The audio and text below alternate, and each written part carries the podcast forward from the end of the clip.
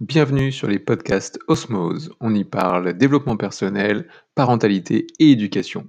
Retrouvez toutes nos informations et nos produits sur osmosebox.com.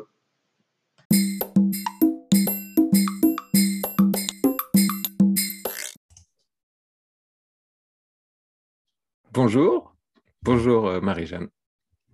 Bonjour Vincent. Nous avons le plaisir de vous accueillir euh, aujourd'hui dans les, euh, dans les interviews Osmose.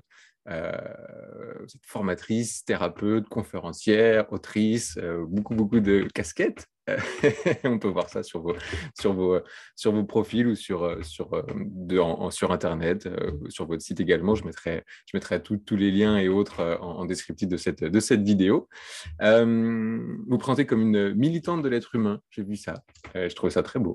Euh, et j'avais une première question pour, pour vous. Euh, déjà, tout le monde n'a pas forcément la chance de vous connaître, donc je voulais savoir, est-ce que vous pouvez vous, vous présenter et puis nous dire euh, en quelques mots en quoi la, la, la bienveillance dans l'éducation est, est, primordiale, fondamentale, puisque c'est le sujet de notre interview aujourd'hui.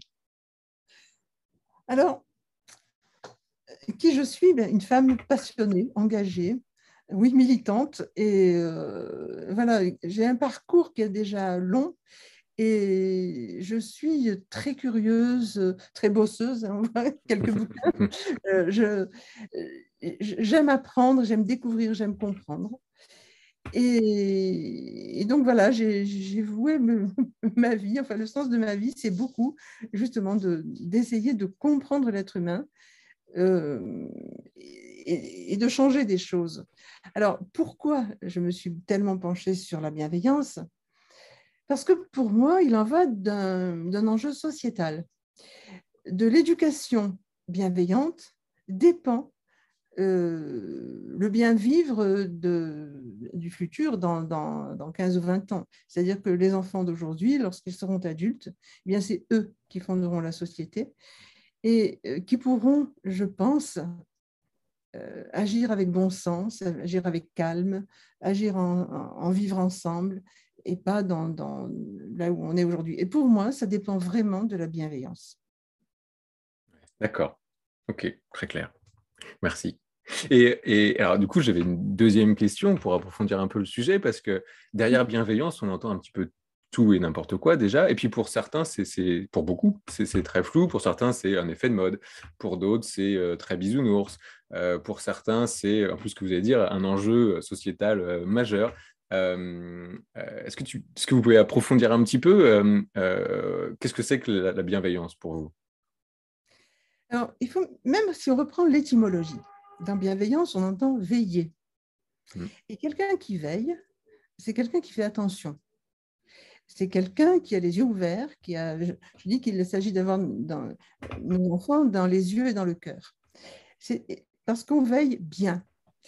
Et donc, loin de ces idées toutes faites de, justement, que vous évoquiez sur le côté bisounours, facilité, mollesse, acceptation de grand n'importe quoi, pas du tout. Pour moi, la bienveillance exige, la, bienveillance est exigeante vis-à-vis de soi-même mmh. et vis à -vis de l'enfant parce que ça exige justement de la solidité, du calme, euh, quelque chose qui soit euh, vraiment intense. Et dans cette bienveillance, il y a aussi de l'exigence. Hmm. Vous voyez, ce n'est pas du laisser-faire du tout, du tout, du tout.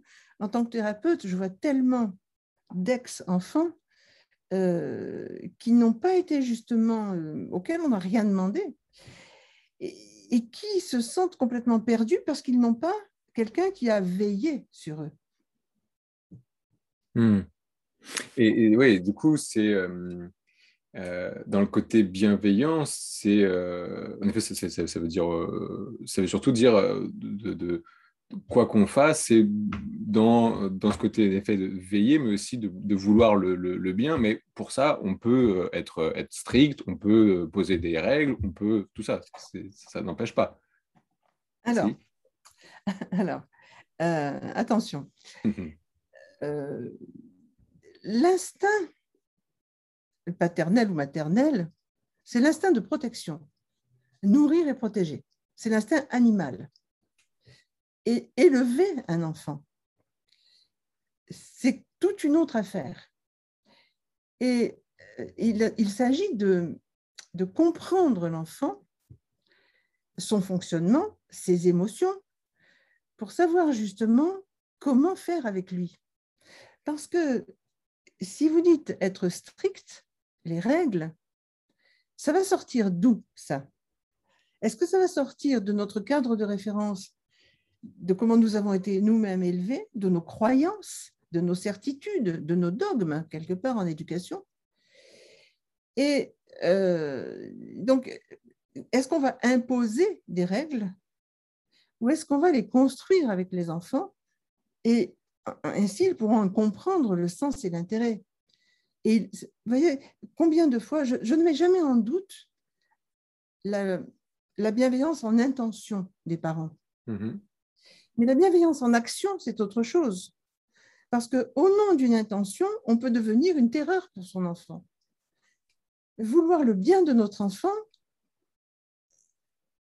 qu'est-ce que c'est ce bien? Est-ce que c'est vraiment son bien ou est-ce que c'est le bien qu'on a imaginé pour lui? Et donc, il y a un adage qui dit, si tu veux apprendre le latin à John, il faut d'abord connaître John et ensuite le latin. je pense qu'il faut d'abord connaître l'enfant, son fonctionnement. Aujourd'hui, grâce aux neurosciences, on comprend le fonctionnement du cerveau de l'enfant. On a fait des progrès immenses qui nous permettent de comprendre les émotions. Euh, et, tout ça, il y a vraiment aujourd'hui euh, plein d'auteurs et de chercheurs qui démontrent le fonctionnement de l'enfant. Et je crois que le devoir d'un parent ou d'un éducateur, c'est de comprendre et de se donner les moyens de comprendre l'enfant. Vous dites euh, construire, les, construire les règles avec, euh, avec l'enfant, je vais me faire volontairement l'avocat du diable pour, euh, pour caricaturer un peu la chose. ça veut dire que potentiellement, on peut laisser tout faire. c'est ce que certains reprochent à la bienveillance, dire bah, finalement, bienveillance, c'est dire oui à son enfant. Finalement, c'est ça? Pas, bien entendu que non, bien entendu que non.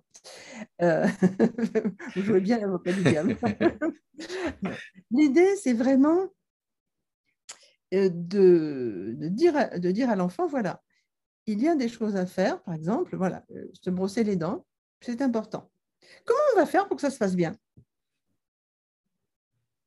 C'est-à-dire le solliciter son avis, mais aussi être ferme, nous, sur ce qu'il y a à faire.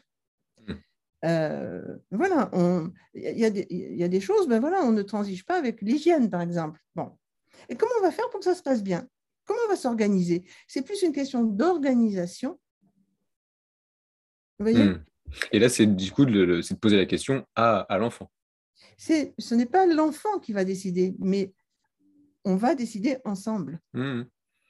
L'enfant peut être force de proposition, moi aussi, je peux dire, et on peut peut-être faire comme ça, qu'est-ce que tu en penses? C'est-à-dire qu'on va faire un dialogue pour établir, j'aime bien dire des conventions collectives, c'est-à-dire qu'entre parents et enfants, on va trouver ce qui va fonctionner selon les besoins de chacun. Moi, j'ai besoin que tu sois en bonne santé et donc que, tes dents ne tombent pas, donc j'ai besoin que tu te laves les dents.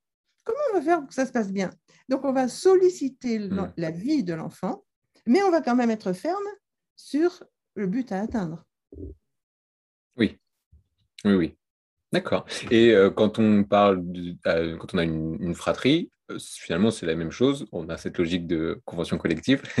Il y a juste plus d'acteurs autour de la table, mais on est dans la même logique. On discute en famille et ensemble, on définit bah, quelle est la meilleure façon de le faire. Alors, ça peut être fait en famille, mais ce qui est important, c'est toujours d'avoir aussi une relation avec chaque enfant et hmm. pas que les enfants soient les enfants. L'individu enfant a besoin d'être lui-même reconnu pour ce qu'il est lui et euh, pas seulement d'être noyé au milieu d'un groupe d'enfants. Donc, il y a des choses qui se, qui se travaillent ensemble, enfin, qui s'étudient ou qui se décident ensemble, mais il y a pour chaque enfant, peut-être ensuite, une négociation qui est propre à cet enfant-là. D'accord. Mais attention, quand je dis négociation, il ne s'agit pas que ce soit du marchandage ou des. Euh, vous voyez, c'est voilà comment on va faire pour arriver à ça? Hmm. On ne peut pas dire si tu te laves les dents, je te donne une sucette. Ça, marche pas. est-ce qu'on sait, euh, avec tout le recul qu'on peut avoir, avec les études qu'on peut avoir, euh, euh, l'impact de la bienveillance dans l'éducation sur, sur du coup les, futurs adolescents, sur les futurs adultes Est-ce que c'est, est-ce que, est-ce qu'on, est-ce qu'on détecte des comportements qui peuvent être un peu différents entre, entre des enfants qui ont été du coup élevés dans un, dans un univers plutôt, plutôt bienveillant? Euh, par rapport à, par rapport à d'autres On a des retours un peu comme ça sur des, choses un peu concrètes? Alors, vous donnez des statistiques ou des retours, euh, je, ne peux pas, euh, je n'ai pas cherché encore, donc je ne peux pas vous, vous, dire des statistiques précises. Mais on voit très bien, encore une fois, les neurosciences nous renseignent. On voit très bien qu'un enfant qui est stressé, il y a une hormone qui s'appelle le cortisol qui est produite et euh, plus on va stresser, plus il va y avoir de cortisol. Et le cortisol, c'est une hormone qui va apaiser le stress, euh, qui va agir, j'ai l'habitude de dire, euh, comme un petit verre d'alcool, un petit verre de vin qui, hmm. qui peut peut-être, voyez, seulement si l'enfant est stressé et qu'on lui recrie dessus, il va y avoir de nouveau du cortisol. Et puis, petit à petit, de plus en plus de cortisol, et après, ça va faire l'effet de trop de cortisol. Mhm. Vous faites le parallèle. ça, peut devenir vraiment un enfer émotionnel parce que c'est un enfer hormonal. Or, ce qui permet à l'enfant de se construire, de construire sa confiance en lui, de se construire lui-même sur des fondations solides, c'est le calme, c'est la sécurité, l'attachement sécure. Et si justement, donc cet attachement sécure, moi je le lis beaucoup, beaucoup, beaucoup à la bienveillance. Et un peu plus tard, d'ailleurs je suis en train d'écrire un livre là-dessus, au détachement sécure, à l'adolescence. Mais, mais vraiment, la sécurité, c'est ce qui permet justement ce socle de confiance. Et la bienveillance va être tout à fait liée à garantir à l'enfant ce socle de tranquillité, de sécurité de, dans sécurité, il y a solidité. L'enfant va pouvoir s'appuyer sur nous parce qu'on ne s'appuie bien que sur ce qui résiste. Il ne s'agit pas d'être mou, hmm. n'est-ce pas Et donc, euh, voilà, c'est à l'adulte d'être solide et calme pour pouvoir apporter à l'enfant ce creuset de solidité et de calme dans lequel il va pouvoir édifier une personnalité calme lui-même. Et on voit, alors j'ai vu des enfants euh, vraiment élevés, même mon petit-fils, hein, euh, et, vraiment ça change beaucoup, beaucoup de choses. On voit des enfants qui sont sociables, qui sont euh, dégourdis, etc., mais qui ne sont pas sages, ils sont calmes. La différence entre tu es bien sage ou un enfant calme, hmm. tranquille, mais qui est rieur, qui sait discuter avec les gens, qui n'est pas dans son coin, qui n'est pas peureux, qui est à l'aise en société, parce que justement, il n'a pas eu de... Il n'a pas il n'a pas été élevé dans la peur, dans la hmm. peur des reproches, dans la peur des punitions, dans la peur d'être grondé, dans la peur de euh, si tu es comme ça, je t'aime plus. Avec l'autre versant, ah, comme tu es sage, alors je t'aime. Hmm. C'est horrible, ça. Eh Donc, euh, effectivement, un enfant qui ne vit pas au milieu de la peur, mais qui comprend les choses et qui, et, qui a une sécurité et une solidité autour de lui, pour moi, c'est ça la bienveillance.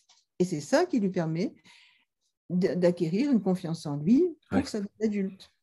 Oui, c'est ça, en vous écoutant, ce que je me disais, ça, ça, rejoint aussi beaucoup la confiance en soi, finalement, à la fin, de se dire, voilà, on m'a aidé à acquérir cette confiance euh, en moi-même.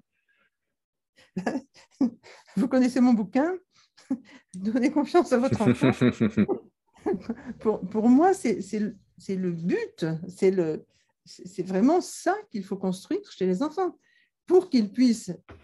Parce que quand on est confiant, on n'est pas agressif. Quand on est confiant, on n'est pas violent. C'est pas une confiance aveugle avec euh, on fait de moi ce qu'on veut. Oui, oui. Si en moi, je peux dire non aussi. Alors que, mmh. euh, vous voyez, ce n'est pas, pas de la mollesse.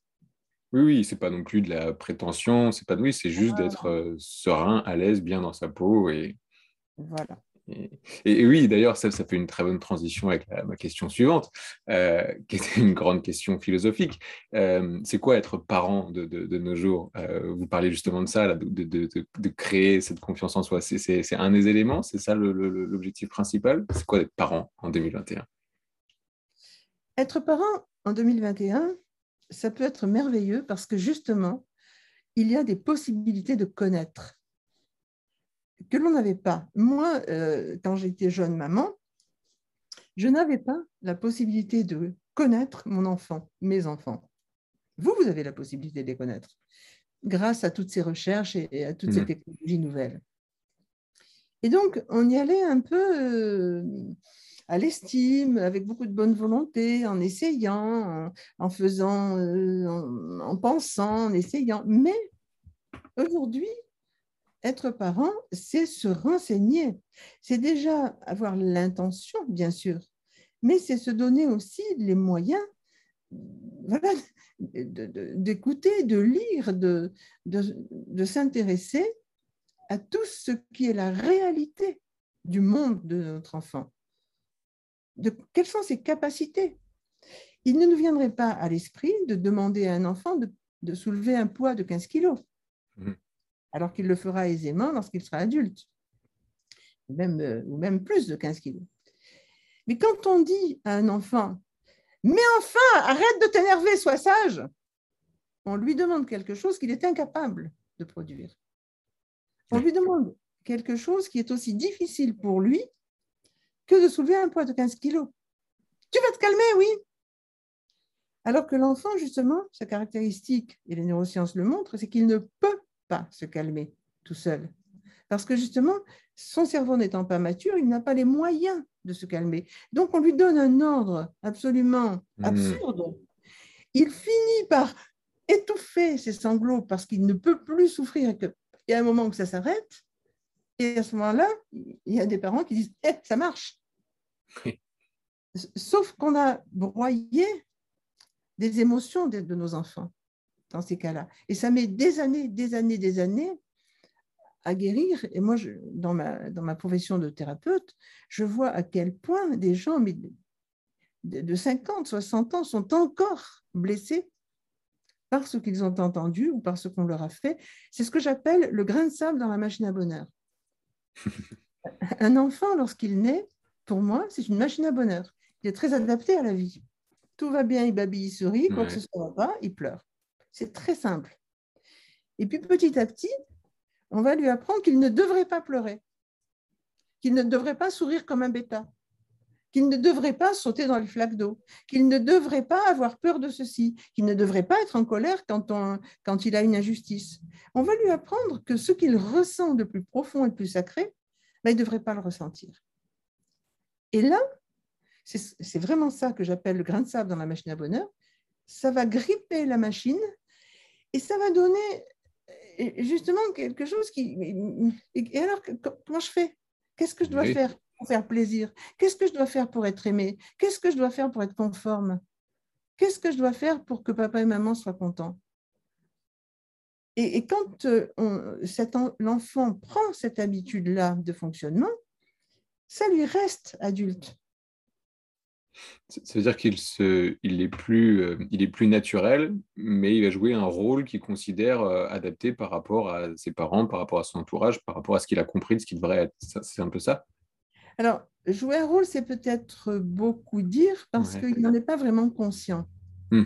Il n'a pas la possibilité d'avoir une intention. Mais il va adopter une stratégie de survie qui va le faire le moins souffrir. Donc, il va s'adapter pour faire plaisir. S'adapter pour être récompensé. S'adapter pour ne pas contrarier. S'adapter, s'adapter, s'adapter. Et ce qui est terrible, c'est que même si à l'adolescence, il se révolte, heureusement qu'il se révolte, mais il se révolte avec une part de culpabilité. Ah oui. Et ça, c'est terrible parce que à la fois, il n'en peut plus, donc il, il, rouspète, mais à la fois, toujours, il y a une part de lui qui dit quand même, je suis méchant. Hmm.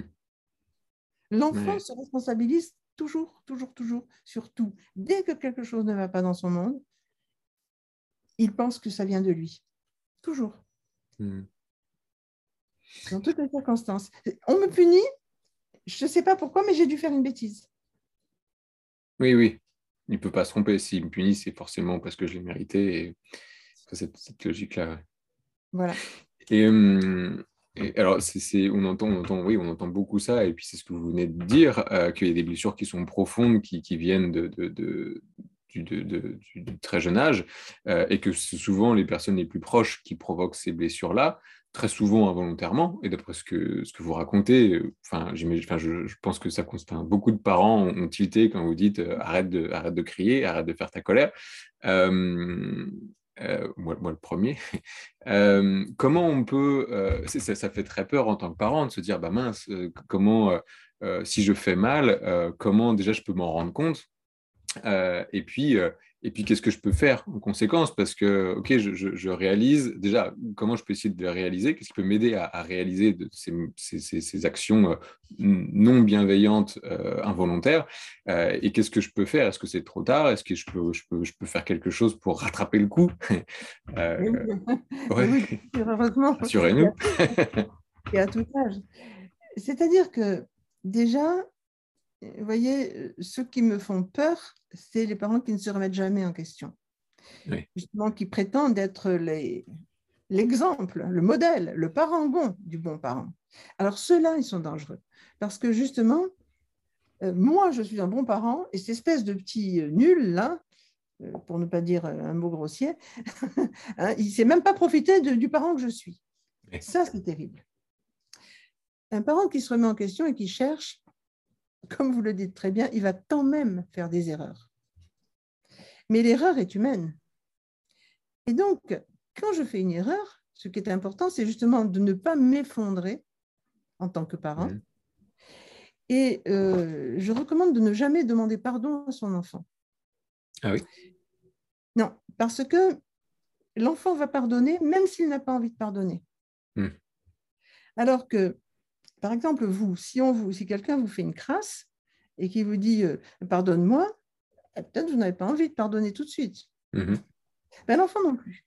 Et donc, ce qui est important, c'est de dire je suis désolé, je n'aurais pas dû dire ça. Mais de rester solide. Et toi, des fois, tu feras aussi des bêtises. Et c'est pas pour autant que tu seras nul. Voilà. Oui. Ça arrive.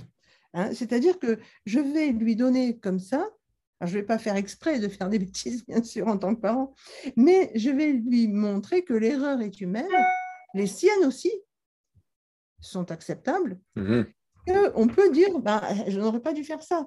Et vous savez, ce qui est terrible, c'est de chercher la confiance en soi avec du zéro faute. Parce que il n'y a rien de plus destructeur que la confiance en soi, que la recherche du 20 sur 20, qui est inatteignable. Hmm.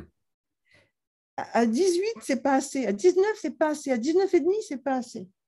On ne, on ne se situe que par rapport au manque.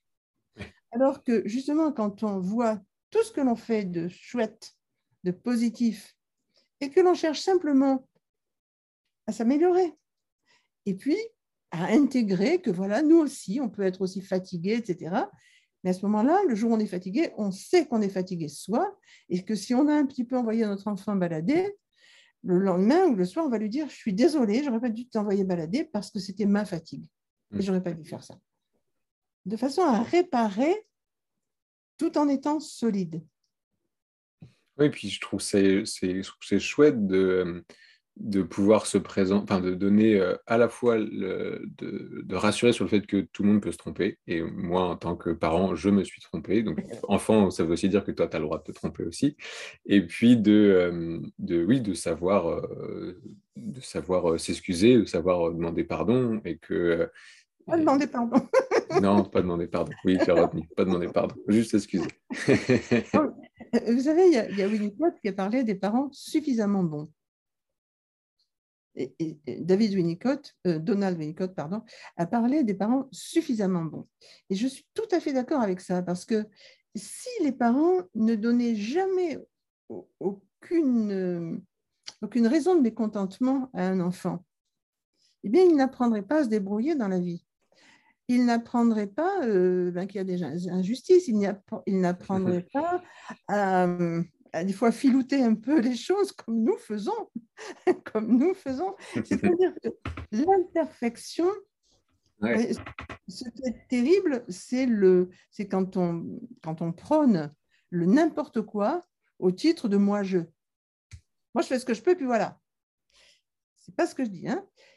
Mais à partir du moment où on essaye et où l'enfant voit nos efforts, hmm. j'essaye. Mon chéri, mais des fois je me trompe. Hmm. Et bien toi aussi, des fois, tu te trompes. et bien, on va essayer ensemble de, faire mieux. Vous voyez, on peut, voilà, on peut parler et l'enfant nous sent pas comme une espèce de monument, de statue euh, qui fait tout, qu'il faut glorifier. Et lui, l'espèce de petit euh, nul qui ne sait rien faire. Quoi. Oui, je, discutais euh, avec une, thérapeute sur un sujet qui est assez proche. J'avais lu une étude comme quoi, euh, parents, si on n'est pas bon dans une matière, mettons les mathématiques, euh, il faut éviter d'aider son enfant dans ses devoirs de mathématiques parce qu'il va nous voir en, échec, il va se dire si papa n'y arrive pas, j'y arriverai pas, et puis basta. Et elle me disait, mais pas forcément, parce que euh, c'est intéressant de dire, ben, oui, en effet, j'ai pas la réponse non plus, ben, on va chercher, on va, on, va demander à des gens, on va se renseigner, et puis ben, ensemble, on va, on va y arriver. Et ça lui donne l'exemple de, ben, même si je sais pas, euh, je vais euh, au moins me donner le moyen de. L'approche est intéressante. Ça donne même la méthode. Oui. La méthode de recherche. Voilà, on n'a pas tout, on n'a pas, on pas la science infuse. Et donc, effectivement, on n'est pas bon en tout. c'est vrai. J'avais, euh, oui, c'est très rassurant de se dire que euh, un bon parent est un parent qui n'est pas parfait. Euh, c'est fait du bien. J'avais une question du coup sur parce que parfois, justement, on n'est pas à la hauteur de ses propres convictions. On se dit, ben voilà, justement, j'ai envie d'avoir, je pas reprendre les accords Toltec, mais une parole impeccable. Bon, c'est beau.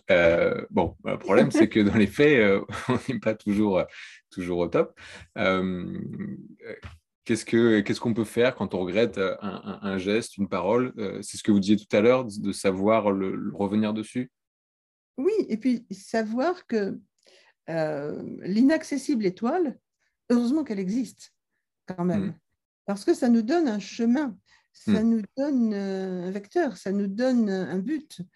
Et donc, euh, encore une fois, ce n'est pas parce qu'on n'a pas réussi qu'on ne va pas essayer de faire mieux. Mm. On ne sait pas jusqu'où on arrivera, mais on avance. oui. Oui, oui, oui.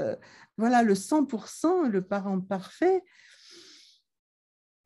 ça, ça voudrait dire que, et, souvent il y a d'ailleurs une grande pression sur les enfants, parce que les parents peuvent penser qu'ils sont des mauvais parents si leur enfant réagit. Oui. Et, donc, ça met beaucoup de pression sur l'enfant, parce que si les parents essayent d'être parfaits et que l'enfant a quelque chose qui ne va pas, les parents s'en accusent. Moi, je propose d'analyser et de voir les moyens de, se perfectionner, bien sûr, de, faire mieux, mais euh, de ne pas dire c'est la faute à l'un ou à l'autre. Hmm. C'est la vie qui fait qu'il y a des imperfections. Des fois, il y a du soleil et puis des fois, il pleut. Et puis voilà, c'est comme ça. Oui, oui. Et donc, euh, ben, on va s'équiper en fonction de, des jours où on est malade, des jours où on est fatigué, des, jours où il y a une, un drame. Euh, il peut y avoir un drame dans une vie, hein, un, décès, un chômage, que sais-je encore, quelque chose qui va venir attaquer le calme du foyer. Ben, c'est à intégrer, mais on sait voilà, et que ce n'est pas à l'enfant de réparer ça mais que ça demande une distance, ça demande du temps, ça demande. Voilà. Oui, il y a souvent ce, côté euh, exigence un peu, un peu trop haute euh, envers soi-même et, du coup, en effet, de se sentir pas à la hauteur et sur un rôle qui, qui de, de, de, base nous paraît comme évident. On, est censé savoir être, être parent, alors que finalement, on ne l'a pas forcément appris. alors j'ai raté ces cours-là.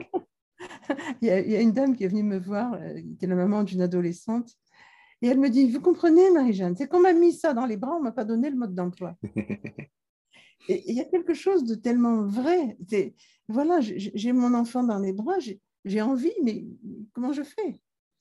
Comment je fais? Encore une fois, l'instinct est juste l'instinct animal. Oui, il n'y a pas tout ça. Et, euh, si vous me permettez, je voulais revenir sur quelque chose que j'ai juste abordé. Euh, combien de fois euh, on dit à l'enfant, oh, écoute, là, papa est très fatigué, alors il faut être sage. Là, maman a un gros souci, elle est malade, alors il faut être sage. C'est-à-dire qu'on va demander à l'enfant, vous voyez, on va lui mettre sur ses épaules hmm. la charge de nous soigner. Et l'enfant, comme il est très, l'enfant aime l'enfant aime et il essaye d'aider toujours. Donc l'enfant va prendre cette injonction à cœur, mais c'est bien trop pour ses petites épaules. Il en est incapable parce qu'il a besoin de bouger, il a besoin de jouer, il a besoin de faire du bruit. Et donc, pour lui, ça va être une, quelque chose qui va être une contrainte très, très, très importante, trop importante pour ses petits moyens, d'essayer de prendre soin de papa ou maman. Hmm. C'est le monde à l'envers. Oui.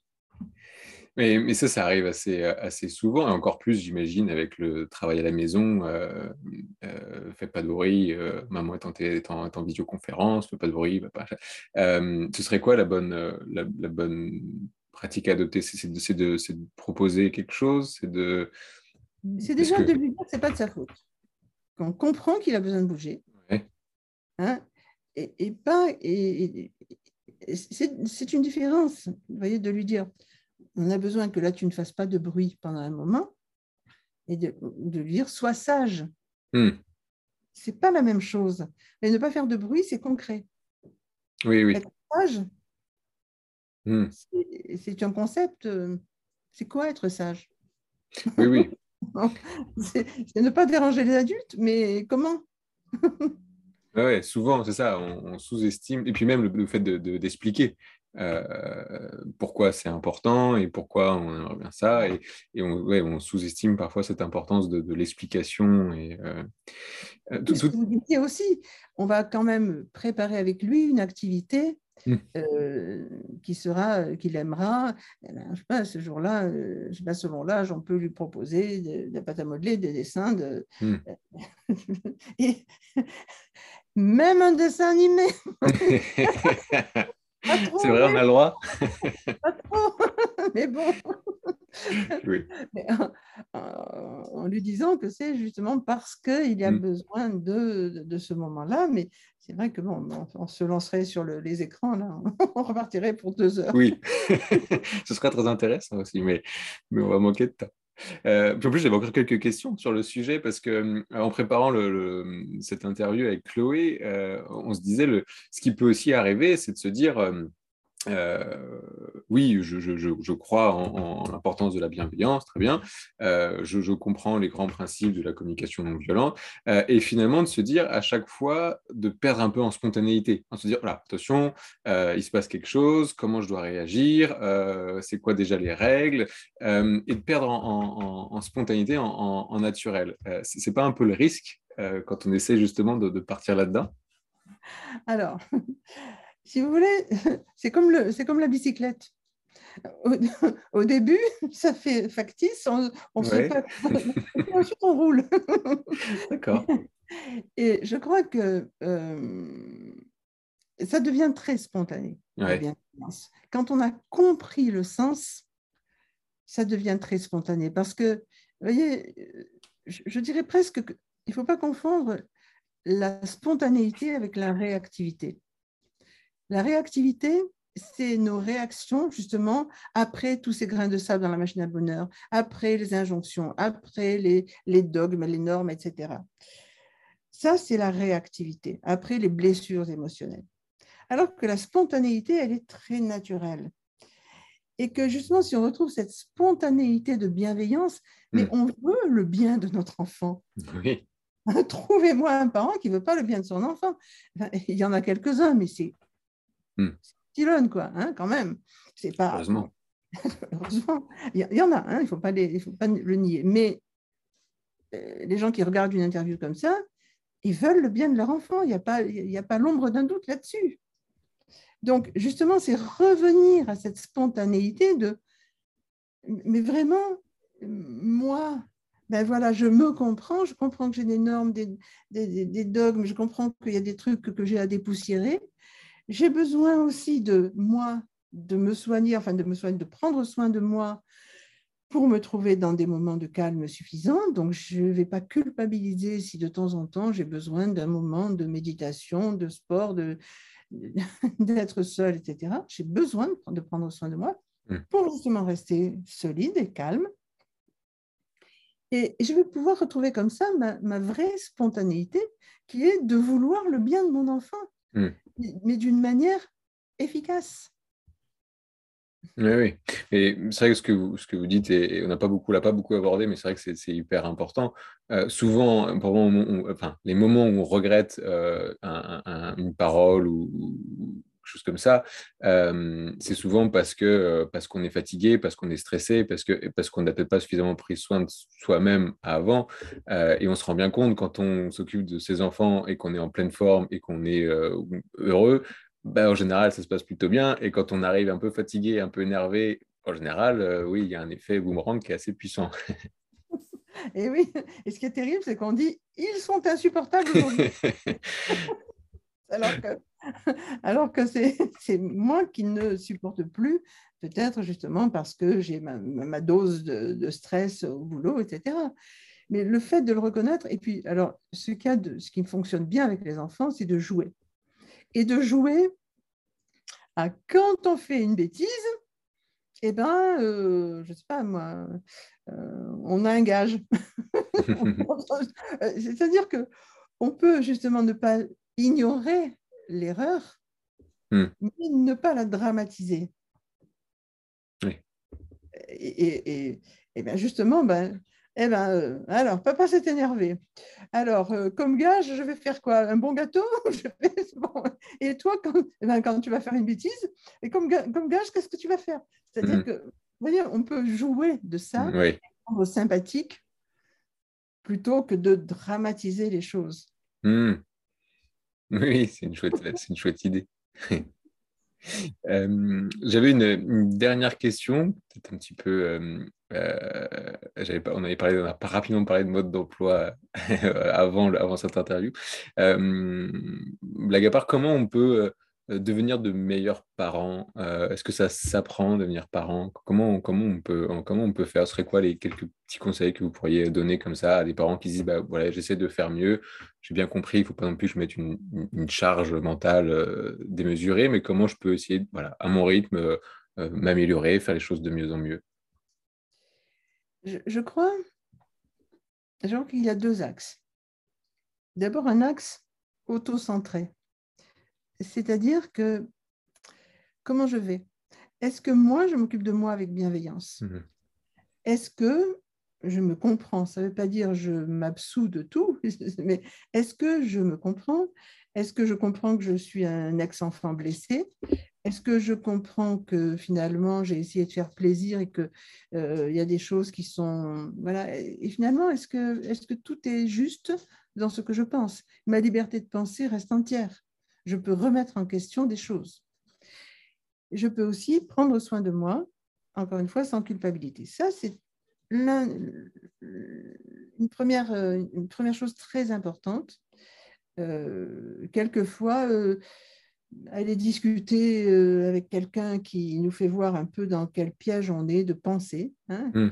dogme on est, ça peut être très, très intéressant. Ça, c'est le truc autocentré. Et puis d'autre part, il y a un autre, un autre, euh, un autre aspect, c'est justement, encore une fois, apprendre comment fonctionne l'enfant. comment il fonctionne, quelles sont ses capacités. Alors là, les travaux de Catherine Guéguen, de, Daniel Siegel, de, euh, de, Margot Sunderland, etc., sont merveilleux parce que justement, maintenant, on a la possibilité de comprendre le fonctionnement de l'enfant. Quelles sont ses capacités sociales? Quelles sont ses capacités émotionnelles? Quelles sont ses capacités cognitives? Aujourd'hui, avant, il y avait déjà des chercheurs qui se sont penchés, Piaget et autres, sont, sont, penchés sur les capacités des enfants, mais d'une manière euh, empirique et, déductive. Aujourd'hui, il y a des preuves.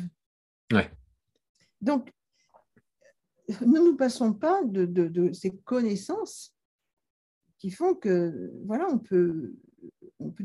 Vous voyez, moi, par exemple, je ne suis absolument pas à l'aise avec l'informatique je sais faire du traitement de texte, j'écris des bouquins, il vaut mieux. Mais dès que mon ordinateur est en panne, je panique. Je panique parce que je ne sais pas comment il fonctionne. Et hmm. que quand je dois chercher un dossier dans un truc, un sous-dossier, je ne sais pas où c'est. C'est terrible. Et donc, je, je m'énerverai, je le casserai cet ordinateur, je lui, je lui taperai dessus. Parce que hmm. je ne sais pas comment il fonctionne. Et nous, si nous apprenons comment fonctionnent les enfants, encore une fois, quelles sont leurs capacités, les capacités de leur cerveau. On sait aujourd'hui qu'un cerveau n'est pas mature avant l'âge de 25 ans. Hmm. même quand on demande à un adolescent, mais enfin, sois grand un peu, quoi. Tu es grand, quoi. On lui dit une absurdité. Et donc, par exemple, même quand il y a une fratrie, et que le plus grand lui dit, toi le grand, mais c'est injuste. Le grand de 7 ans est encore petit. et, vous voyez, on n'arrête pas de dire des choses qui sont...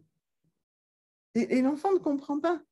Parce que l'enfant, lui, il a besoin de tout, de toute l'attention, de toute la compréhension. Oui, oui. Et puis c'est vrai que... Un individu. À part entière, c'est un individu. Oui. Oui, et puis ça, c'est vrai que ça, ça, change grandement les choses quand on est fait. On peut dire, bah oui, non, le, la colère, il peut pas la, il peut pas la, il peut pas la gérer, il peut pas la, pas la contrôler. voilà, c'est ça. C'est pas une question, c'est pas qu'il veut pas, c'est pas qu'il est capricieux, c'est pas non, c'est juste qu'en effet, euh, c'est comme ça. Et Alors, on a quand même à lui apprendre à exprimer sa colère d'une manière socialement acceptable. Mmh. Évidemment, parce que frapper ton petit frère, c'est interdit. C'est pas mal. Vous voyez? C'est hmm. interdit parce que c'est dangereux. Ça, ça, tu ne peux pas le faire. Mais à la place, tu peux faire ça. C'est-à-dire que je vais lui donner un moyen d'expression de ses émotions socialement acceptable. Et quand tu es très en colère, tu vas venir me voir, tu vas frapper très fort sur le coussin ou taper des pieds très fort en disant Papa, je suis en colère. Ça, tu peux le faire. Hmm. Mais frapper, ça, c'est interdit je vais petit à petit lui apprendre, non pas à gérer sa colère, mais à exprimer sa colère d'une manière socialement mmh. acceptable. Oui, ça fait une grosse différence, ouais. Eh oui. Parce que souvent, on lui dit non, non, non, non. Alors, je fais quoi? Oui, il faut bien qu'elle aille quelque part. Faut que... oui, tout à fait. Eh oui. Merci beaucoup. Nos colères sont légitimes. Nos colères, on les comprend. Mmh. Si on nous fait une injustice, une humiliation, on est en colère et c'est légitime. Les colères de l'enfant sont légitimes. Oui, il faut qu'on. Oui, il faut, l'accepter. J'aime beaucoup, en effet, l'idée de trouver euh, une façon de l'exprimer qui soit, en effet, euh, acceptable pour, pour le bien-être de tous. Parce que, encore une fois, c'est pas lui dire. bon, apparemment, il faut qu'il fasse ce qu'il veut. Non, on peut, ah il vit dans une communauté, il faut qu'il soit, ouais, qu'il puisse y avoir sa place. Tout à fait. Du vivre ensemble, ça se construit dès, la petite enfance. Mais pas par la politesse, par la compréhension. Super. Bah, merci beaucoup, Marie-Jeanne. Euh... plaisir et puis bon courage à tous. oui, merci. Une petite dernière question euh, plus par rapport à vous, euh, votre actualité. Est-ce que, comment, on peut vous, comment on peut vous suivre euh, Est-ce qu'il y, est y, a des livres dans les tuyaux? Enfin voilà, quelles sont votre actualité les prochains alors, euh, en ce moment, j'ai pas mal d'interviews, j'ai des, euh, des, interviews sur des journaux aussi, la presse écrite, des, une masterclass en Belgique, euh, vous. Et puis, euh, j'ai des conférences aussi. Alors, vous pouvez retrouver tout ça sur mon site ou sur euh, ma page Facebook. Et puis, en ce moment, je travaille donc sur un, sur un livre qui doit paraître normalement en janvier, justement sur plus être parent d'adolescents. Oui. sujet. Voilà, c'est un sujet passionnant. Je dis que ce sont des ados rables. Joli. Super. Bah oui, je mettrai du coup le lien de la page Facebook et de, votre site euh, pour, que, pour ceux qui, veulent aller un peu plus loin dans tout ce que vous, euh, tout ce que vous racontez, peut-être voir d'autres interviews et puis, euh, puis bien sûr découvrir vos, vos, livres. Et si on m'écrit, je réponds. Ça, pas dans la journée, mais je réponds toujours. chouette. Euh, bah, bravo pour ça. Ça demande, j'imagine, du temps et, et c'est pas forcément quand évident. On est passionné, quand on aime, on ne compte pas. Pareil, oui. merci beaucoup. Et puis au plaisir. Et merci. Au revoir. Merci de nous avoir écoutés jusqu'au bout. Si vous avez aimé, n'hésitez pas à commenter, noter, partager cet épisode. Euh, notre grand rêve chez, euh, chez Osmose, c'est de de, populariser toutes ces compétences interpersonnelles euh, au moins au même, au même niveau que les compétences euh, traditionnelles. Et pour ça, on a, besoin de, vous, on a besoin de tous ceux qui sont convaincus comme nous que l'épanouissement individuel de chacun euh, passe par, par ces compétences. Merci beaucoup, à très vite.